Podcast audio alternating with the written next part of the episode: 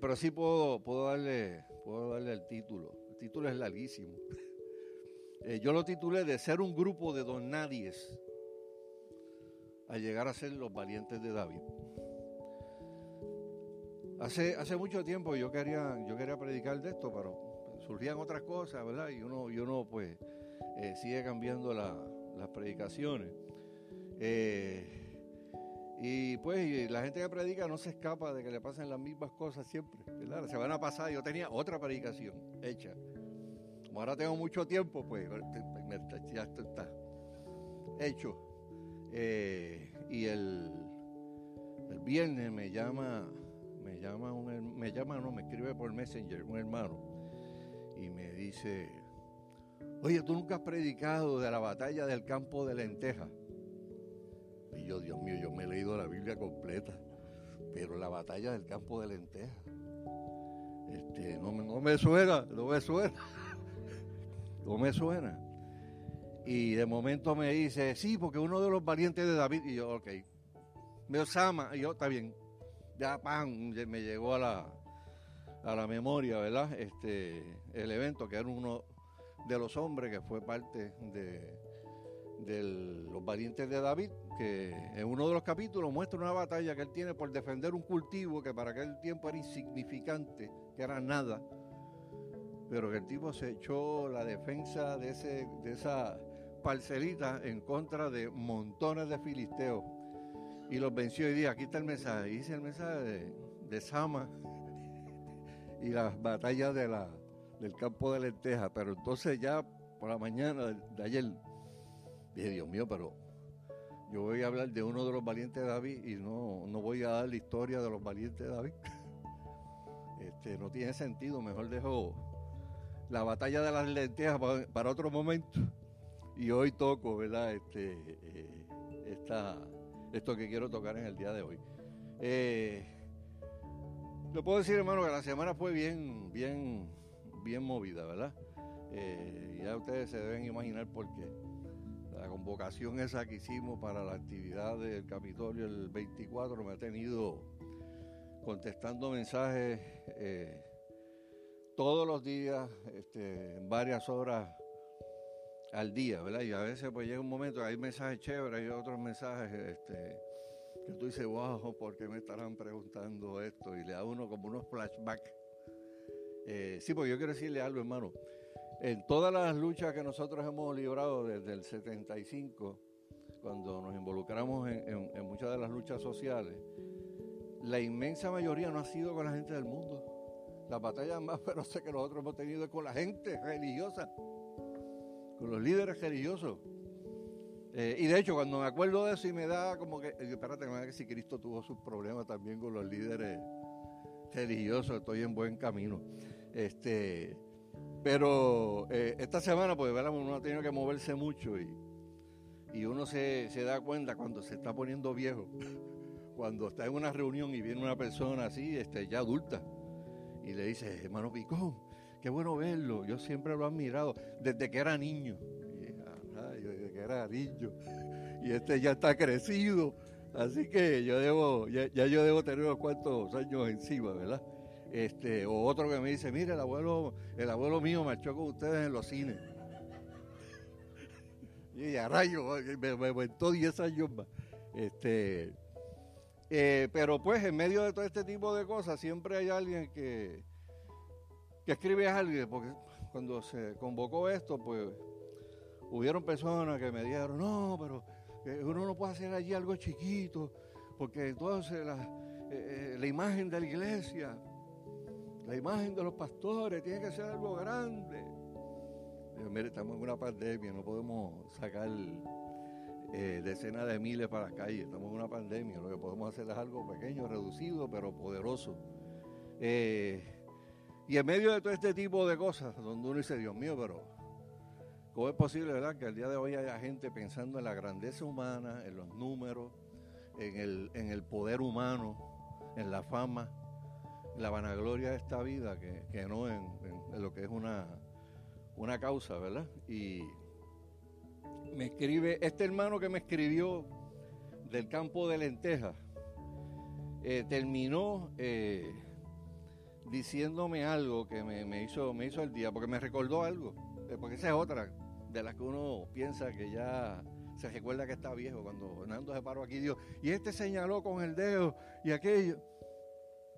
Yo, yo sé, yo, yo sé que yo estuve muchos catacán predicando, pero el día que estiré el dedo así, este, sí tenía esa mala maña, ¿verdad? De hacer así.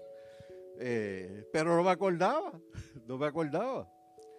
Y este hermanito viene y me dice, mira, yo recuerdo, este hermano perseveró con nosotros, Ramón lo conoce, Marc Cacho, ¿te acuerdas de Marc Cacho? Eh, perseveró en la Catacumba 2, estoy hablando hace 25 años atrás, eh, y me dice, tú dijiste unas palabras una vez, aquí viene aquí, aquí la historia de nuevo, tú dijiste unas palabras una vez que que siempre las he tenido como un marco de referencia. Y te la, pues, las voy a repetir, pero que tú las dijiste. Eh, y me escribió esto. Luchamos por principios, no por aceptabilidad, ni por simpatía, ni por ser respaldados por mayoría. Yo, dije, yo dije eso. Este, eh, pero, wow, yo dije, hermano, me hizo el día, porque, o sea, me está confirmando que esto esto no tiene que ver con multitudes, esto tiene que ver con obediencia. Con usted hacer lo que Dios quiere que usted haga. Porque a veces los planes de Dios son más grandes que los planes de nosotros. Y la forma de Dios ver las cosas es muy diferente a la de uno ver las cosas, ¿verdad? Y esto me trajo a esta historia, ¿verdad? Este, es mejor, como dije, ver las cosas desde el punto de vista de Dios que desde el punto de vista eh, humano. Y en el Antiguo Testamento se habla de un grupo de guerreros que se conocen como los valientes de David. Esto era un grupo elite. Esto era, si fuera hoy, si fuera Delta Force, que hicieron una película de los de los fulanos, ¿verdad? Este, Call of Duty, Modern Strike, todos esos juegos que habían antes en PlayStation. Eh, ¿De dónde salió esa gente? ¿Cuál fue el inicio de esa fuerza especial, eran 400 personas. Eh, ¿Por qué esa historia nos puede hablar hoy, miles de años después de ser escrita? ¿qué mensaje le comunica esta historia? Especialmente a los varones, porque la historia, pues, aquel tiempo los, ejércitos eran de, varones. Eh, y yo quiero que vean este trasfondo, ¿verdad? De, de, esta historia, antes de, antes de ir a la escritura en los peores momentos de la vida del rey David, cuando huía de su rey, porque David era el rey que había sido ungido, pero todavía no había subido el poder, había otro rey en ese momento también que había sido ungido, que se llamaba Saúl, y Saúl lo estaba eh, persiguiendo para matarlo.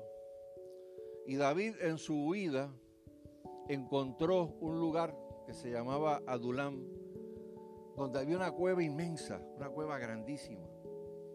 Eh, traté de buscar fotos, vi un montón de fotos en el internet, pero no sé si eran de, la cueva heladera o, o, son otras cuevas, pero no, no voy a proyectar. Pero dicen que era una cueva este, inmensa.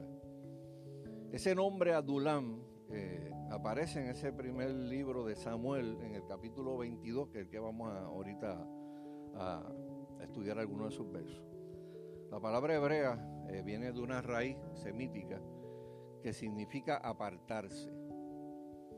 Pero en la historia de Primera de Samuel 22, Adulán significa una cueva que estaba en un lugar que era una cueva de refugio, un lugar cerrado y una ciudad de reposo.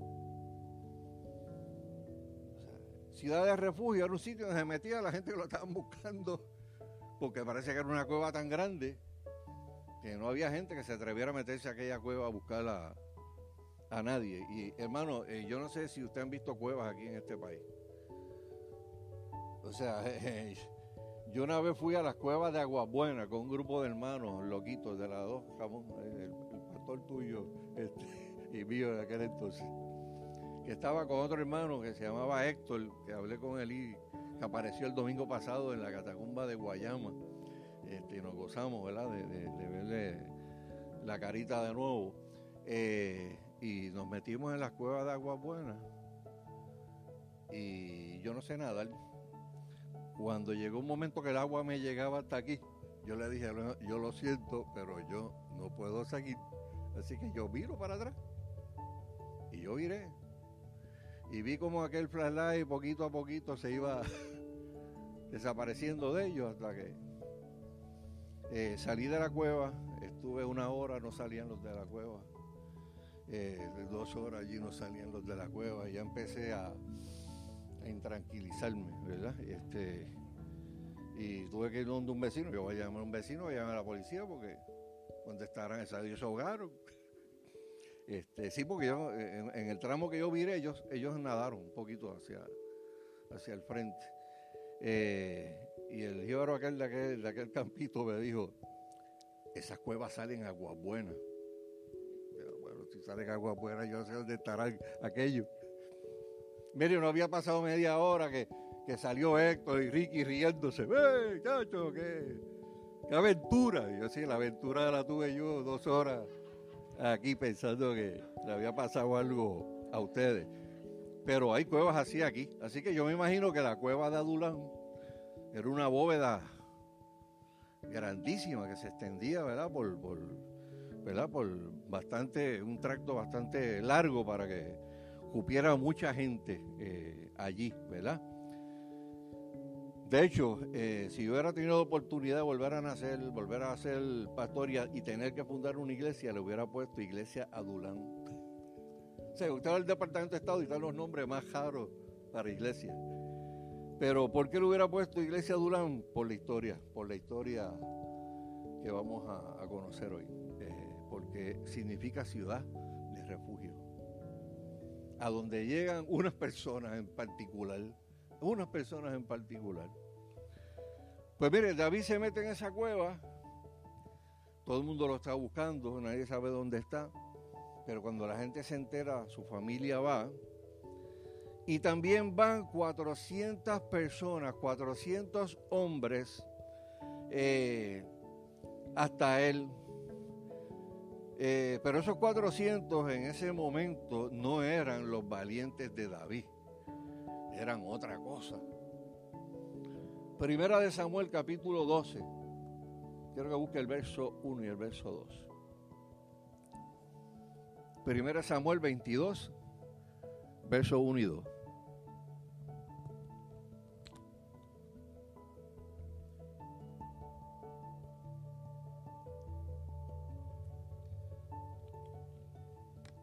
Pasaje poderoso, hermano. Dice, de Gad, ah, bueno, estoy leyendo versión moderna. De Gad David se fue a la cueva que está en Adulam. Cuando sus hermanos y familiares lo supieron, fueron a verlo.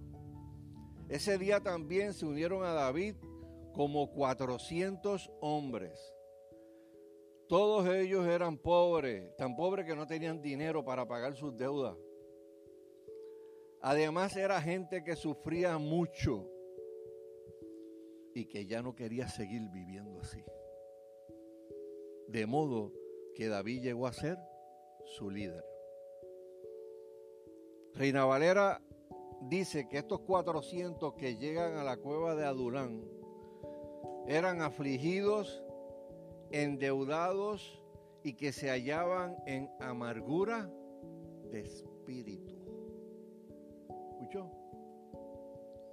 Nadie aquí se puede identificar con esas palabritas, ¿verdad? Afligidos, endeudados y en amargura de espíritu. Hombres que no tenían futuro, que no tenían visión, que no tenían nada. O sea, lo único que tenían era un, deseo de que, que la vida fuera de otra manera, pero no sabían ni cómo podían comenzar. Cuando hablamos de afligidos, mire las definiciones que da, que da eh, la propia escritura, los, mismos diccionarios de esa palabra afligido. Y mientras vamos leyendo todas esa, esas definiciones, piense, piense si usted alguna vez ha navegado por alguno de estos campitos.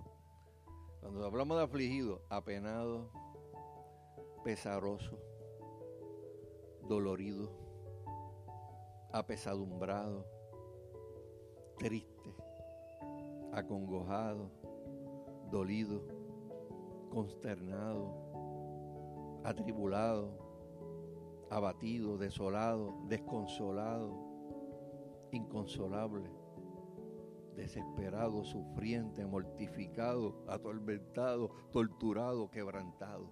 Eso es lo que se dice de afligido. Así que eh, eh, en, medio mundo estaba afligido en alguna vez aquí, ¿verdad? Este, incluyéndome.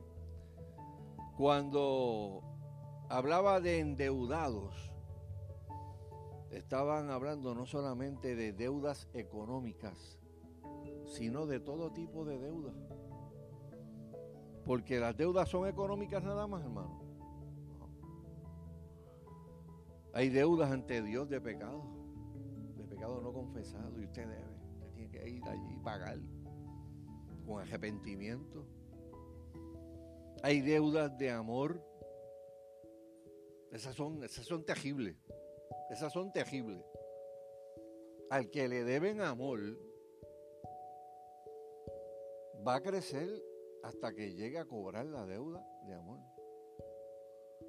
Y la gente que no tiene a Dios y no tiene dirección se cobra las deudas de amor de las maneras más terribles del mundo.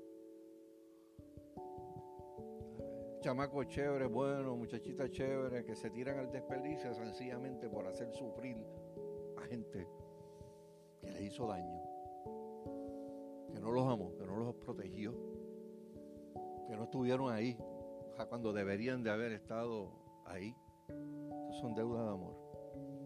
Y deudas de honor también. Gente que le debe respeto a padre o a madre y por X o Y circunstancia rompieron una, una relación y no se pueden ver. ¿Usted sabe de familia que no se pueden ver? Yo, yo sé de familia que no se pueden ver. Y mientras hay una actividad familiar de días especiales, esta otra familia tú nunca la ves allí, porque se tienen ganas. Eso, eso es lo que dice endeudado, ¿verdad? Este, las definiciones. Amargura de espíritu, que era la otra característica de estos hombres, se define como todo el que se sentía infeliz, frustrado, no realizado, resentido y con descontento de la vida. Así estaba esa gente, ¿verdad? O sea, eran vidas que, que se habían echado a perder para todos los efectos. Y con razones obvias para sentirse como se sentían. Tremendas historias, me imagino que tenía cada uno de, de esos 400. La vida, sencillamente, los había tratado mal, bien mal, hasta el punto que estaban ya en, esa, en ese tipo de actitud. Y esas tres características, afligido, endeudado y en amargura de espíritu, denotan en tiempos como este también a personas que están hartos de la vida y que están buscando desde lo más profundo de su corazón, a veces sin saberlo, un cambio radical que pase algo en su vida, que llegue algo a su vida de momento y le dé un cambio radical a su vida. Una virada, pero ahí como una virada de media, así.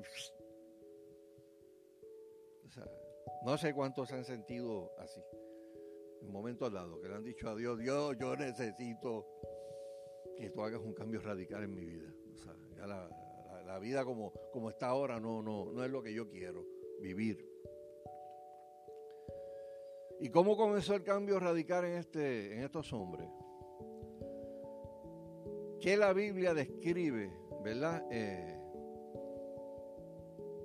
en unos términos, ¿verdad? Que uno pueda decir, wow, espérate, pues mira, pasaron por estas etapas y se llegaron a convertir en esa gente valiente, en ese grupo élite.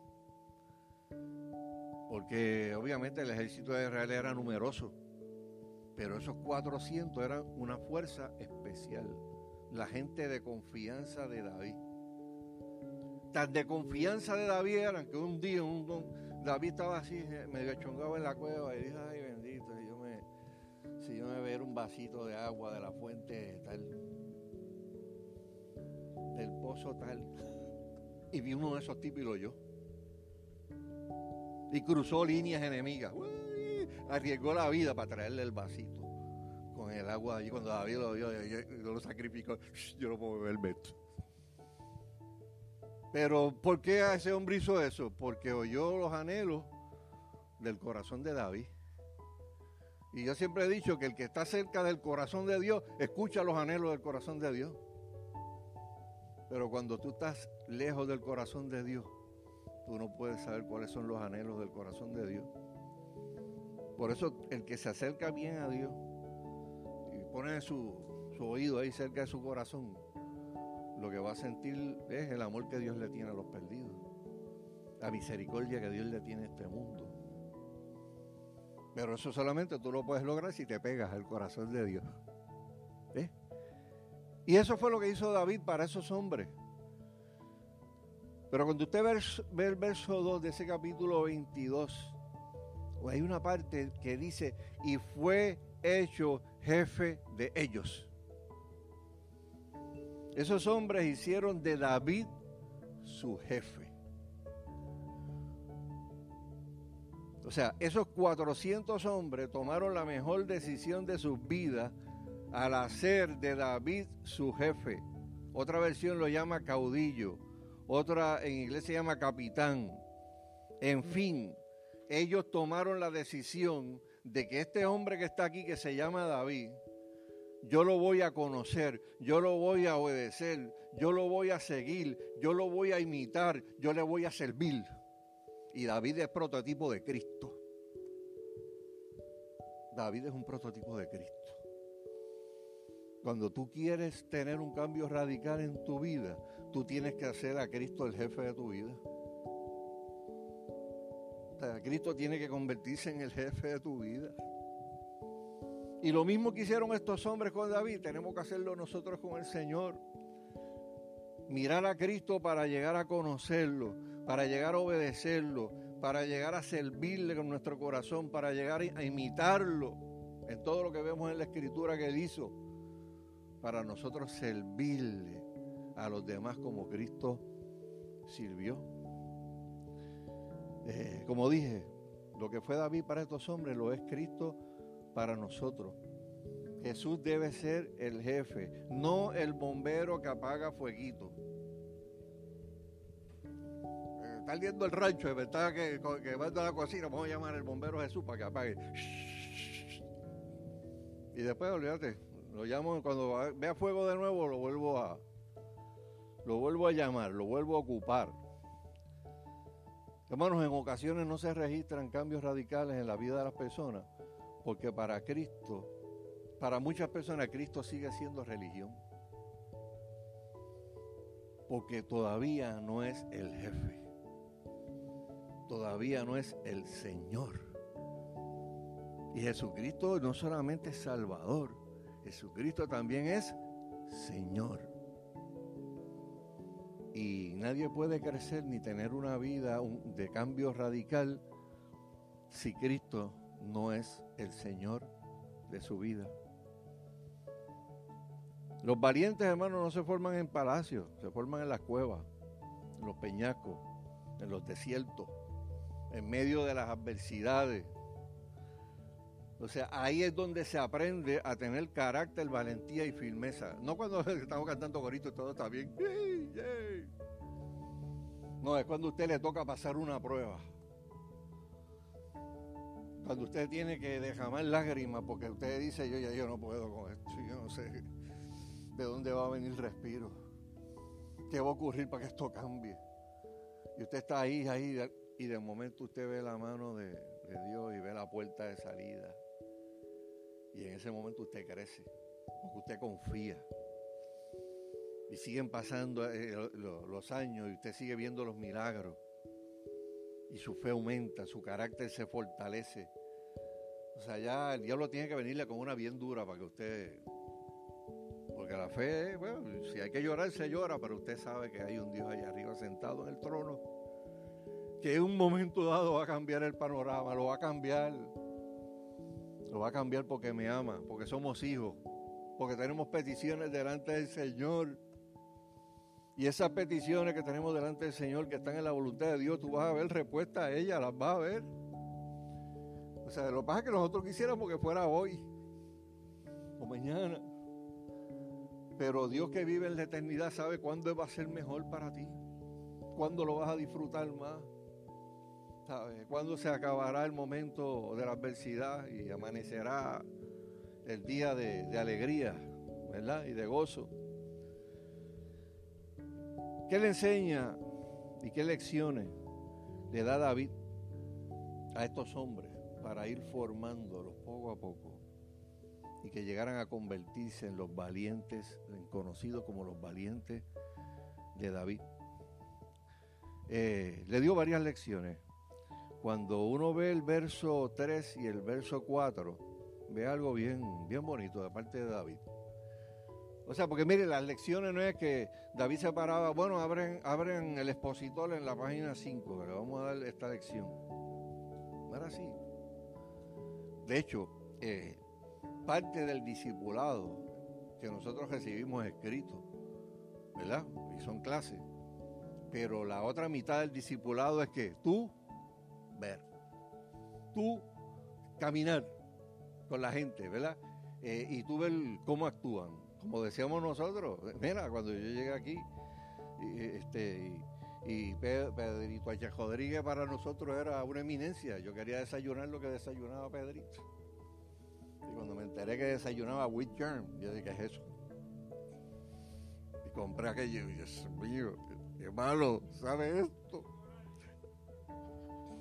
Pues malo para echarle azúcar, tú sabes, para que se. Y con azúcar.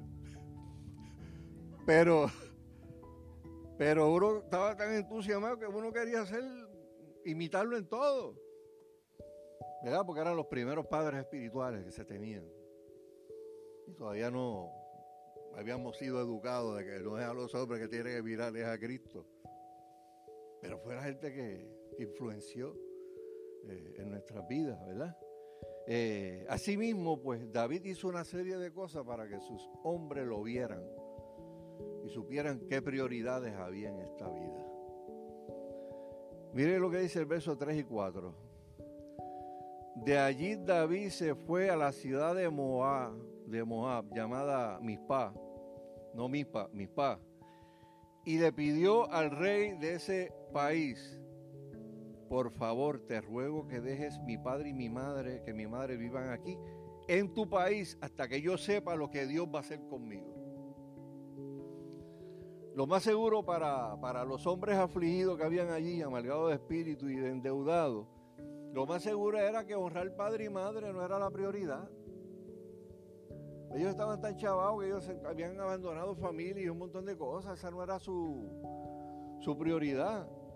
Eh, eso no jugaba un papel muy determinante, pero de momento aparece David. Y dice, no, no, espérate, yo estoy aquí en una posición difícil y yo tengo que velar por mis viejos.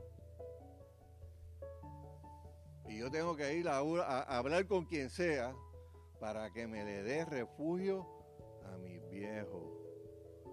Porque cuando uno es rey, si no pueden alcanzar a uno, alcanzan la familia. David le dio un ejemplo a estos hombres. O sea, eh, David estaba claro que con su ejemplo y sus acciones iba a ir transformando el corazón de estas personas en gente distinta, gente que fuera leal, gente que tuviera principios. Y si uno de los primeros principios es honra a tu padre y a tu madre, y eso está en los diez mandamientos, pues él quería enseñarle eso a sus hombres. O sea, usted no puede andar por ahí al garete si usted sabe que su, su familia tiene necesidad. O si usted sabe que hay unas deudas que, de amor que hay que, algunas situaciones que hay que, que arreglar. O sea, la primera lección que les da es llevar a sus padres a un lugar seguro y los encarga para que sean cuidados y protegidos. Y esa fue una primera lección que aprendieron esos 400 hombres que nunca se les debe haber olvidado. Espérate, tenemos familia, tenemos que tener provisión también de cuidado para nuestra familia. Número dos, ¿Qué veo en ese verso 3 también que acabamos de leer? Dejarse guiar por Dios y no por la propia persona es otra lección que le enseñó. Para ser un verdadero guerrero espiritual en el reino de los cielos se necesita afilar el sentido de oído espiritual para usted escuchar a Dios y obedecerlo. ¿Qué le dijo David al rey de Moab? Que le cuidara a sus, sus papás hasta qué? Hasta que sepa lo que Dios quiere que haga. ¿Qué quiere decir eso? Que todo Dios, David se lo llevaba a Dios Señor, ¿qué tú quieres que yo haga? O sea, me dijeron esto del trabajo, ¿qué tú quieres que yo haga? Tengo que tomar esta decisión importante. Señor, ¿qué tú quieres que yo haga? Hay lo, que sea. Y a veces hay gente que dice, ah, bueno, si es una decisión trascendental, sí, pero si es algo bobo, yo le pido a Dios que me dirija en todo. Porque a veces en algo bobo se puede meter una soja pequeña uh, y llevarse uno enjedado. Cuando venimos al Señor, eh, somos personas que a veces no nos gusta escuchar y mucho menos obedecer. Eh, somos personas que tomamos decisiones impulsivas, a conveniencia, con los piecitos en vez de con la cabeza. Pero Dios nos va moldeando y Dios usa a la gente de la iglesia, Dios usa a los líderes, Dios usa a los propios hermanos, eh, que nos enseña a consultarle a Dios todo. Vemos en el verso 5 que aparece un profeta y le da un mensaje a David. Aparece el profeta Gad y le dice, mira, tienes que salir de aquí de este escondite y tienes que moverte para tal sitio. Y los hombres están mirando a David. Bueno, vean acá, este hombre dice el profeta, aquí le dio una orden aquí al, al guerrero, al capitán de nosotros, vamos a ver qué pasa. ¿Y qué hizo David? Obedeció. Una señal de obediencia, de humildad, de lealtad a Dios. Si este es el profeta y tiene palabra de Dios y me la da, yo voy a obedecer. Y sus hombres vieron eso y aprendieron una lección de que, wow, este hombre no se mueve a menos que Dios no le traiga palabra, a menos que Dios no le confirme. La primera batalla que libraron, eh, esos 400 están en el próximo capítulo. Eh, no, lo vamos a, no lo vamos a leer, pero quiero que lo anoten, ¿verdad? Los que anotan y después se lo leen. Primera de Samuel 23 del 1 al 5. La primera batalla que tuvieron grande fue contra el temor interno, contra su propio temor. Eh, David se da cuenta de que los filisteos habían atacado una ciudad que se llamaba Keila, habían saqueado ¿verdad? La, la, cera, se había llevado todo el, todo el alimento. Y en ese momento David consulta a Dios, nuevamente vemos, y el hombre consultando a Dios y reciba aprobación para ir a la batalla. Oh, señores, vamos esta noche, nos preparamos mañana. Y los tipos tenían miedo. Los 400 tenían miedo. Eh, a veces el creyente tiene que enfrentarse a esos mismos temores que enfrentó el ejército de David. A veces somos temerosos de las cosas espirituales. A veces somos temerosos de levantarnos contra el enemigo. Aun cuando Dios te dice, tienes que levantarte y tienes que luchar contra ese temor. O tienes que luchar contra esta área de tu vida que te está diciendo que no y que no te permite avanzar. Y que tú le tienes hasta miedo. Pues tienes que ponerte de pie y luchar.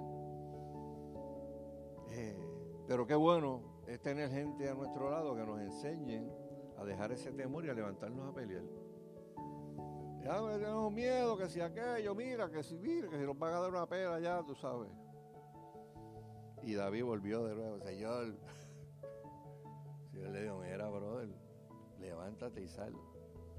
Y fue para allá donde aquellos hombres y vamos. Vamos a pelear. Vamos a dar la batalla. David y sus hombres vencieron a aquellos filisteos, trajeron botín, recompensa cosa que empezó a fortalecer el corazón de los guerreros, porque cada vez que usted vaya afuera o en su vida personal usted tiene una victoria, su corazón se fortalece, su fe aumenta. Cada vez que alguien te dice, eso es imposible, y tú dices, en el nombre de Jesús lo voy a hacer, porque Dios me mandó a hacerlo, y de momento sale, usted se da cuenta que Dios estuvo en el asunto porque usted no podía, era imposible el asunto. Si se convirtió en realidad fue porque alguien peleó por ti. Y ese alguien es el Dios de los cielos.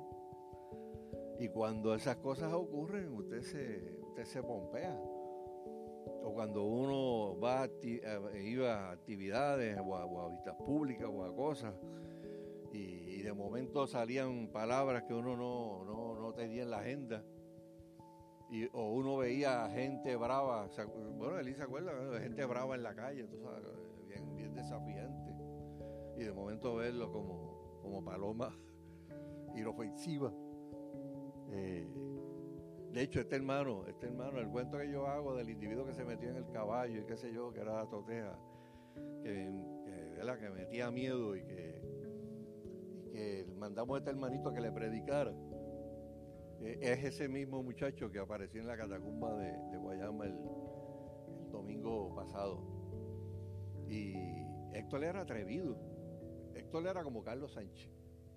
Carlos Sánchez era parte del grupo elite de Moral Envidia. Cada vez que yo decía, mire, hay que hacer esto, pero esto es bien difícil.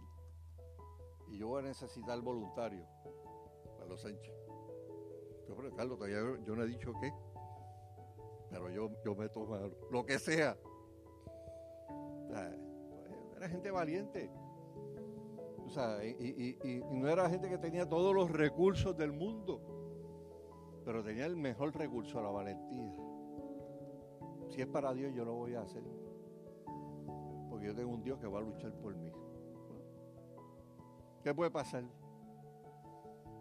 Si me pasa algo malo, es como decía como decía Pedro en su, lo que su mensaje así bien loco. Dice por ahí que, si tú te metes en la religión te puedes volver loco. Y Pedro decía, pues me vuelvo loco, pues si me tengo que volver loco, mejor me vuelvo loco sirviéndole a Dios. Porque el Dios que, e, e, ese Dios me tiene, tiene la capacidad de volverme a la sanidad. Ah, si me vuelvo loco por hacer una poca vergüenza, pues ya otra cosa. Así que uno tiene que tener miedos y temores, ¿verdad? Eh, en esta vida. Dios quiere que nosotros nos enfrentemos a los temores más grandes que hay en nuestros corazones. Piensa usted, hay temores grandes en tu vida. Hay cosas que cuando tú las piensas en términos de, de trabajo, de servicio para el Señor, dices, no, no, no, no, no.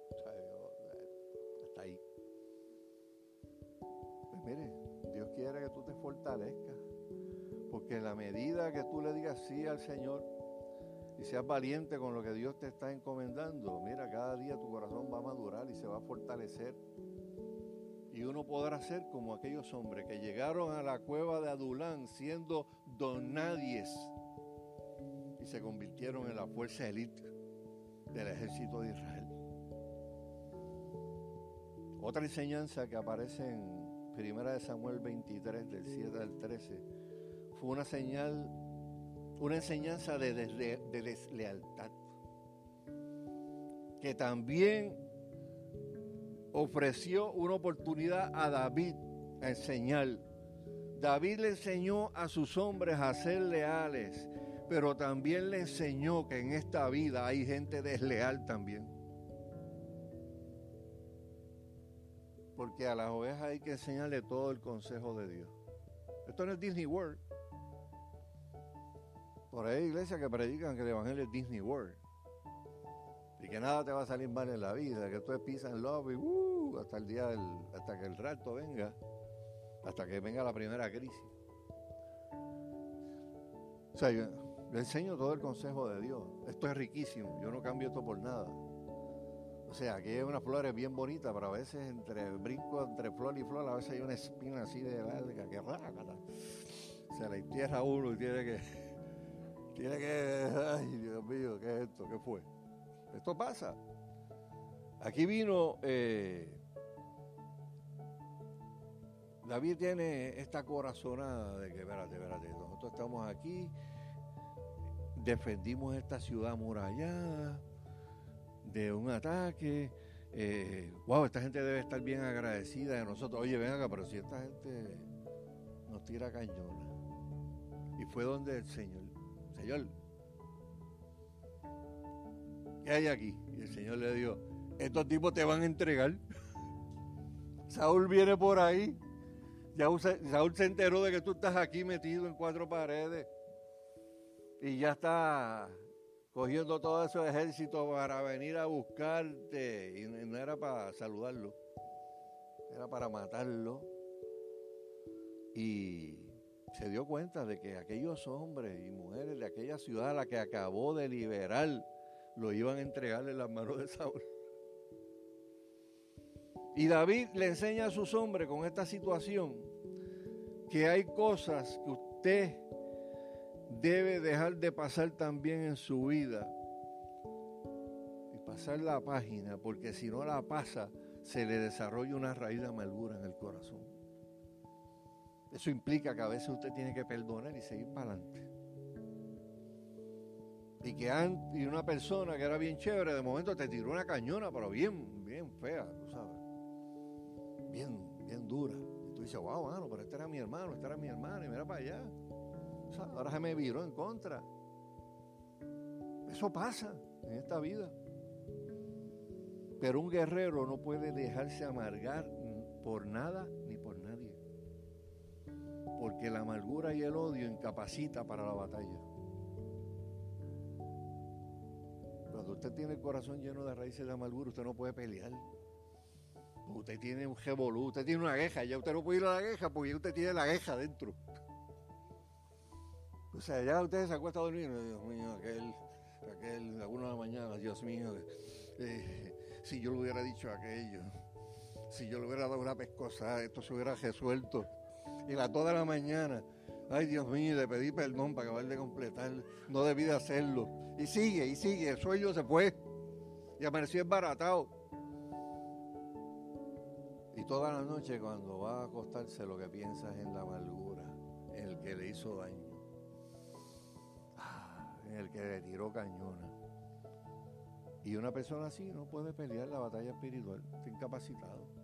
Necesita primero que Dios extraiga esas raíces de amargura, que Dios le dé libertad a uno para uno entonces poder acometer las batallas espirituales que Dios quiere que uno, que uno pelee. La otra lección que le dio aparece en 1 Samuel 24, del 1 al 7. Lo anotan, pero no lo vamos a leer, ¿verdad? Porque si lo leemos nos amanecemos. Este, son varios versos, ¿verdad? Y en el capítulo 26, verso 25, esto es una lección de lealtad. Ahí David tiene la oportunidad de oro de matar a Saúl. Uh, el que lo estaba persiguiendo para matarlo lo tenía ahí, ahí al lado, ahí acostadito, en el piso, dormidito, que solo lo que había que hacer era el problema para Saúl. Digo, para David. Sus hombres lo alientan para que lo haga. Yo, Dios te lo entregó, pero tú no ves que tú una señal de Dios. Sí, pues así, así son la gente, ¿verdad? Eh, esto es de Dios, ¿verdad? Esto es de Dios. Tírate, tírate, que está llanito, que es de Dios. Eh, pero él les daría a esa gente una de las lecciones que más impactarían a los debo ser leal al ungido de Jehová. En el Antiguo Testamento eh, eh, era así. En el Nuevo Testamento dice la Biblia que todos estamos ungidos. Todos somos ungidos de Jehová aquí hoy. Pero en el Antiguo Testamento el Espíritu Santo marcaba a unas personas que lo ungían y hasta que no llegara otro y ocupara su lugar y Dios lo ungiera, pues era el ungido de Jehová y no lo tocaba, ¿verdad? Y, y ahí vemos a David siendo leal al ungido de Jehová, no importando que ese tipo lo estuviera persiguiendo, no importando que ese tipo estuviera con deseo de matarlo, Pero la realidad es que David quería guerreros leales y él sabía que un día podía equivocarse. Y si no le enseñaba lealtad, él mismo sería juzgado por sus propios hombres. Además, él quería enseñarles a que no se podían desafiar los planes de Dios. Si Dios no había depuesto a Saúl para que él fuera el rey de Israel, él no iba a desafiar los planes de Dios. Mire, mire, esto fue una escuelita para esa gente. Esto fue una escuelita para esos hombres. Por eso se convirtieron de los dos nadie a los valientes de David, porque eso fue lección tras lección tras lección. David reprimió a todos esos hombres que no, no, no, no, no, no lo van a tocar. No lo van a tocar. Mira, voy a hacer algo. Le voy a cortar un cantito del vestido y después me voy a trepar allá en, otra parte. Y le voy a decir, mírate el vestido, mira lo que tengo aquí. Mira, te lo arranqué. Uh, Samuel, digo, Saúl, ella rayo, tú sabes. Otra lección aparece en 1 Samuel 24, del 8 al 14, una lección de respeto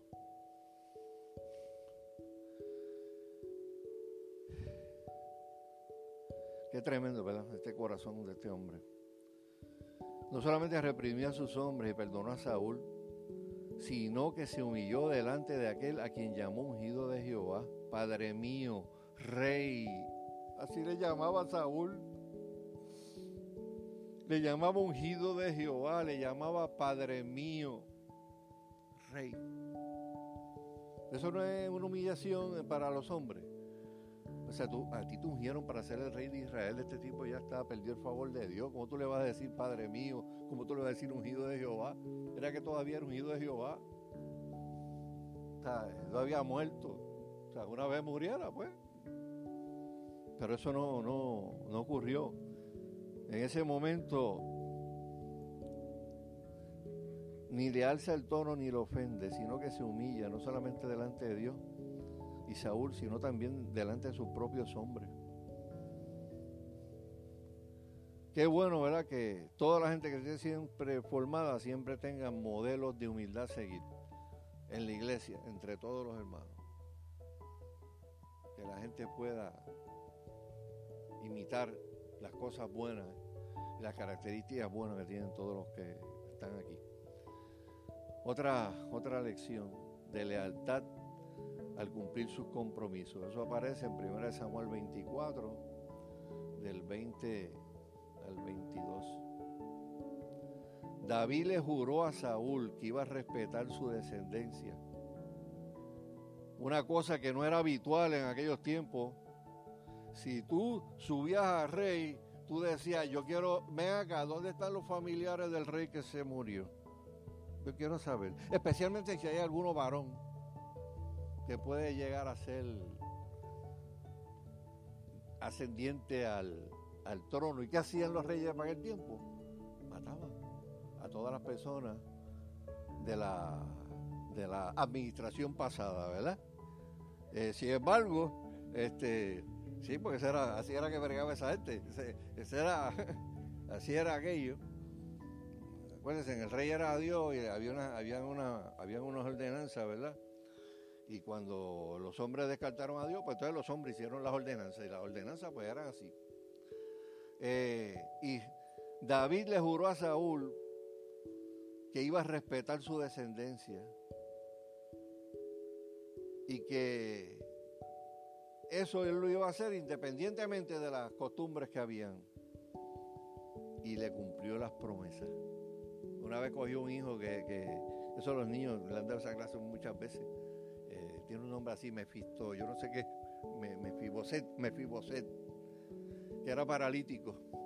Y un día lo fueron a buscar a la casa y el tipo dijo, aquí fue, me van a matar. Y fue que lo llevó a la cena y lo sentó con la familia real, porque era descendiente de Saúl. ¿Eh?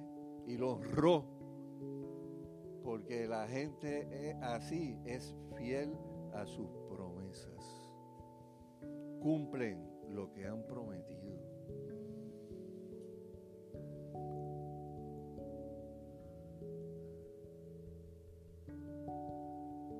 Miren, eh, hay otra, hay otra, bueno, ya estoy terminando, me queda, me queda uno o dos. No da nada por perdido, eso, eso lo vemos en 1 Samuel 30 del 1 al 4 y del 17 al 20. David le da otra lección a sus hombres enseñándoles a no dar nada por perdido. O sea, la gente a veces cuando sufre pérdida por el enemigo se queda llorando las pérdidas, pero nunca se levanta este, eh, en batalla. Y vemos también que en ese mismo capítulo 30 eh, vemos a 200 hombres que estaban bien cansados, bien cansados, 200 guerreros. Estaban bien, bien, bien cansados. Y por eso no subieron a la guerra. Dijeron, pues mira, vamos a quedarnos aquí eh, custodiando el gesto del arsenal y de las armas y de lo que tenemos, pero estábamos muy cansados. Y si decían que estaban cansados, pues debería haber sido cierto, estaban cansados, esa gente se atrevía, estaban cansados, ¿verdad? Y por eso no subieron a la guerra. Pero él quería darle una lección a los 400 que sí fueron diciéndole, ah, porque cuando llegaron la gente dijeron, bueno, mijo, ustedes no hicieron nada, a ustedes no le toca nada. Llegaron con todo los despojos, ¿verdad? De las victorias. Y, o sea, vaya, nosotros peleamos, sudamos y ustedes se quedaron ahí sentaditos descansando. Usted no le toca nada de esto. Y David dijo, no, no way, no way. O sea, si Dios fue el que nos dio la victoria, si todo lo que tenemos lo hemos recibido de Dios, lo tenemos que compartir con ellos también. O sea, esas fueron las lecciones que convirtieron este grupo de personas que habían tocado fondo y que no tenían nada para, para su vida futura y los convirtió en una de las fuerzas poderosas más grandes de los ejércitos que han pasado por aquí, por esta, por esta tierra. Y le hace. Eh, y usted quiere seguir leyendo qué pasó con los, con los valientes de David, pues se puede leer Primera de Crónica, capítulo 11, para los primeros 46 capítulos. Pues después te los menciona uno por uno quiénes son y si quieren adelantarse a la predicación del campo de lenteja, pues se lee la historia de Sama, que, era uno de esos valientes,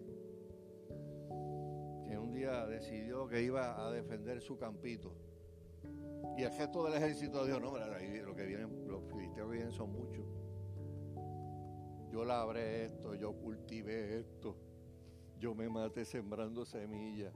Y tal vez esto de las lentejas pues no sea mucha cosa de valor, pero es mi campo. Yo lo labré, yo lo cultivé y yo lo voy a defender. Y mientras sus amigos soldados se fueron y lo dejaron solito, el tipo dijo, yo solo voy a enfrentar a los filisteos. Y enfrentó solo a los filisteos. ¿Y qué hizo Dios? Le dio la victoria. Porque cuando uno va a hacer algo para Dios, no importa si los demás se van cogiendo y cogen miedo. Yo voy a hacer lo que Dios me porque yo le sirvo al Todopoderoso, al Rey de Reyes, al Señor de Señores. ¿Se acuerdan del corito favorito de Luis? Pelearán contra el Cordero. Y el Cordero los vencerá, porque Él es Rey de Reyes y Señor de Señores. No cuando termine la historia, en el capítulo 22 de Apocalipsis. Él es Rey, y, de, rey de Reyes y Señor de Señores hoy. Hoy en este momento. Inclinemos nuestros, nuestros rostros un momentito y cerremos nuestros ojos, vamos a orar. Eh, yo quiero que usted medite en esto, hermano. Eh,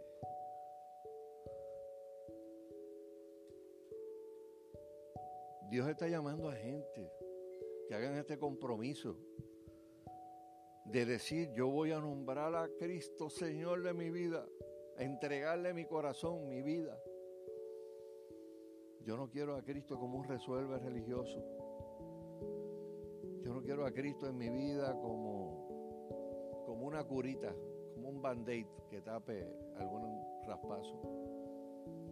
Yo quiero que Cristo sea el Señor de mi vida. Yo creo que Cristo esté sentado en el corazón de mi. Yo quiero que el Espíritu Santo tenga control de mi vida. Yo quiero estar cerca del corazón de Dios, porque yo quiero escuchar los anhelos de Dios. Porque lo que a Dios, para lo que para Dios es importante, es lo que va a ser importante para mí. No me interesa si el mundo tiene otras prioridades si otros religiosos tienen otras prioridades. No, no, no, no. O sea, yo voy a ir delante de la presencia de Dios y lo que yo sé que está en la escritura, conforme a su carácter, si Dios me llamó o si Dios me está tocando el corazón para, tomar una decisión de, de empezar a pedirle a Dios que yo quiero un cambio radical en mi vida, pues si tú se lo pides, Dios te lo va a dar. O sea, uno sí tiene que tener cuidado con lo que le pida a Dios. Usted no le puede prometer cosas a Dios para después decir, ay, no, no puedo. O sea, me, olvidé, este, soy débil. O sea, eh, pero la mejor decisión que tomaron los hombres de David en un momento fue hacerlo jefe. Porque cuando lo hicieron jefe, en ese momento se pusieron bajo su autoridad. Y Dios le enseñó todas estas cosas. Pues mira, Dios te quiere enseñar estas mismas cosas a ti. Lecciones de lealtad. Eh, lecciones de que en el mundo las cosas no son color de rosa. Que en el mundo hay gente buena, que en el mundo hay gente mala, que en el mundo hay gente leal, que hay gente desleal. Que en el mundo hay gente también que a veces se debilita en medio de la batalla y cuando usted tiene los triunfos y usted tiene la bendición, usted tiene que compartirla con el que se quedó arrollado o el que no se pudo levantar, o el que se quedó a la orilla del camino. Tiene que ir allí y buscarlo y decirle lo tuyo es mío también. Porque nada de lo que tenemos lo tenemos por nosotros mismos. Dios lo ha permitido en su gracia y en su, en su misericordia. Vamos a orar, hermano. Y yo quiero que si alguien aquí necesita oración, porque de alguna manera quiere hacer un compromiso con el Señor, le quiere decir al Señor, Señor, yo quiero ser parte yo quiero ser parte de, ese, de ese discipulado que tú das, de ese discipulado intenso, que lo vemos reflejado ahí en las escrituras, en tantas lecciones, en tantas lecciones que nos comunican, porque si David hubiera sido superhombre, pues yo no tendría remedio. Si David eh, eh, hubiera sido Supergirl, pues, pues este, las mujeres pues no, no tenían, las hermanas no tenían remedio porque, porque Supergirl y Superman son otra cosa. Pero David era un hombre de carne y hueso. Que el que ha leído su historia sabe que cometió grandes errores en su vida. Y aún así Dios le llamaba un hombre conforme al corazón porque supo arrepentirse cuando se cayó, porque supo buscar el rostro de Dios, porque aprendió que una de las cosas más tremendas que había en esta vida era consultarle las cosas a Él,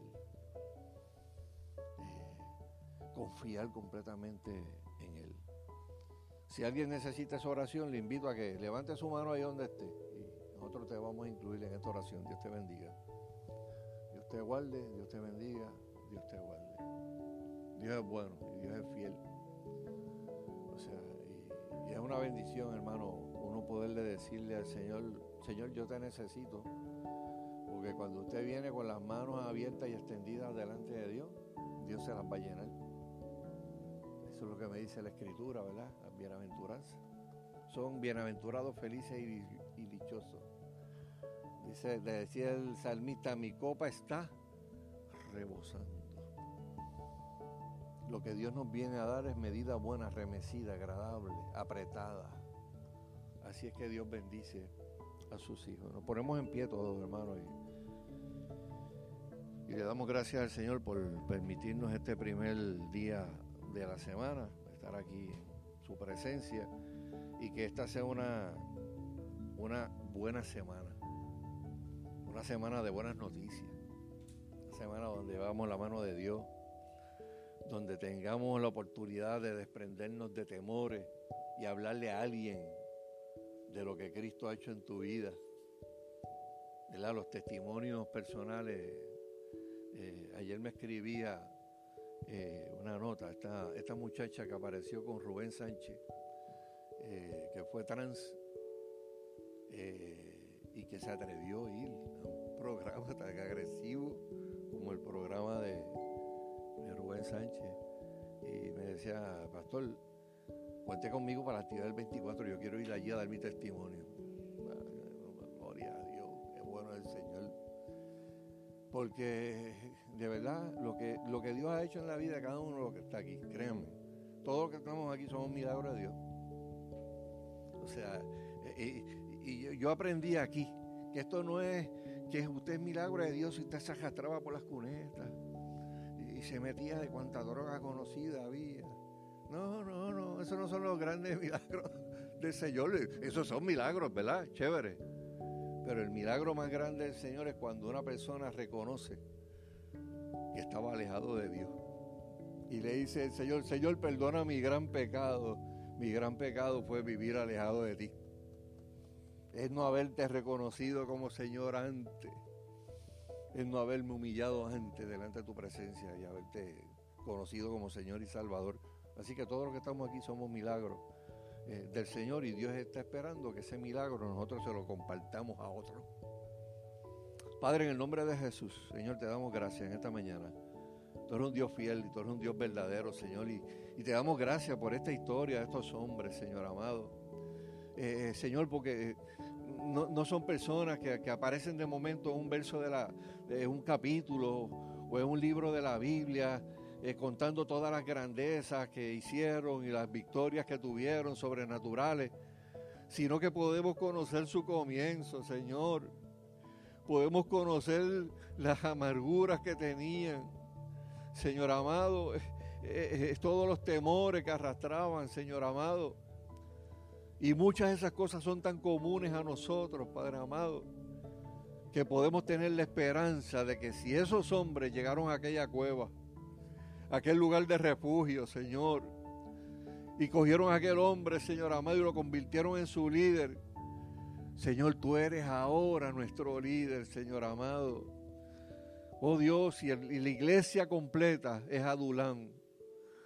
Señor, que todas las iglesias en Puerto Rico sean adulam, que sean lugares de refugio, donde vengan aquellos que no tienen oportunidad, que la sociedad los ha descartado, Señor, que no tienen recursos humanos, naturales o, dones este, humanos, sino que vienen, Señor amado, amargados, abatidos, con solamente un deseo en su corazón de que haya una revolución en su corazón de que las cosas puedan cambiar, Señor.